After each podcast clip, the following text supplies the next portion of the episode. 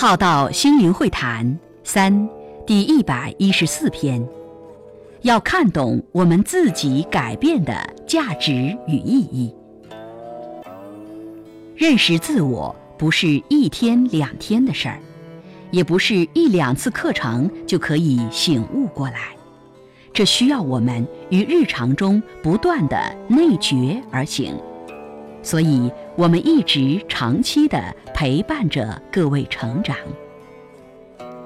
但生病的人有时不会去找医生，却会去找同病相怜之人。但病还是病，病不会好。所以，有些人认知上有病，有偏差或不明、不清、不高，他不一定会去请益更高明的人。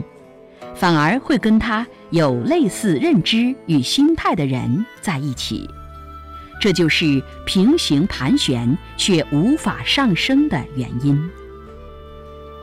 若能请意更高维心智的人，看看圣贤之经文典籍，可以带来更高明之看见，来解惑与修正自己，如此才能跳出平面。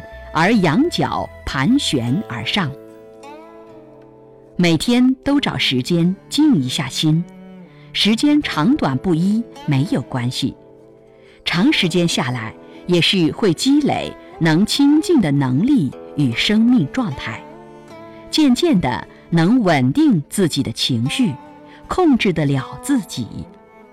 透过观呼吸，专注静心抄经。带着觉察觉知、行动禅、守定入境等等，来让自己更能静心觉观，更照见自己。有了深度的内觉、内观的去认识自己，才能在个性习性里面看见过去不认得的自己。因此，我们固执与习性才有转机，能转化。三维的人有时因为认知的局限与固执，而活成一二维的生命状态。人生只有在一条线上忙着过日子，比如在赚钱与存钱之间而忙碌一生。上下班好多年来都是走着相同的老路，总是会为多余出来的欲望忙碌追逐。好像活在二维蚂蚁的一生一样，把外在的积累当成人生在努力着。想想我们的生活中，有哪些是活在两点之间的一线上？有哪些是在平面上团团转？哪些是积累的心智与生活模式？那些就是一二维的生活状态。三维的人可以很容易就看见一二维的生活形态，即惯有的直线、平面模式与积累型，但一二维的心智却看不见、不自知。因此，当有三维的人可以指出一二维的心智与生活状态，而一二维心智的伙伴又明白了自己的状态。即愿意提升心智维度的看见与改变生活形态，那么这就是渡人与被渡。而现实的层面是非常多元多维的存在与不同，不仅是这几个例子可以概括的。但你的生活惯性流是怎么流动的呢？如果都是一直线的，同一个平面模组的。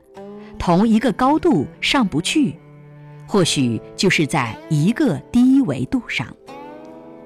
我们总希望自己的生活与人生可以变得更好，但想做些什么、改变些什么时，却常常感到不知该如何，也觉得无能为力，总是日复一日、年复一年的重复着过，无奈之余。只是度日度年的在过人生。其实改变并不难，换个观点并不难。这世间存在着很多不同维度的观点与人生的生活模式，可供我们参考。但你有决心要改变吗？一般人最难的是下定决心改变，与持之的改变行动。但改变自己是度化自己的开始，自己的改变就是改变了自己的世界，也开始改变自己身处周围的世界。我们要看懂我们自己改变的价值与意义。当世界上还没有人觉察你的改变时，你已经在为自己的改变感到喜乐，家人也开始为你的改变而鼓掌。这就是将世界变成我们喜欢的样子的开始。改变是你成长的需要，改变后成长的是你自己，更能影响到周围的人。因此，你所处的小世界就改变了。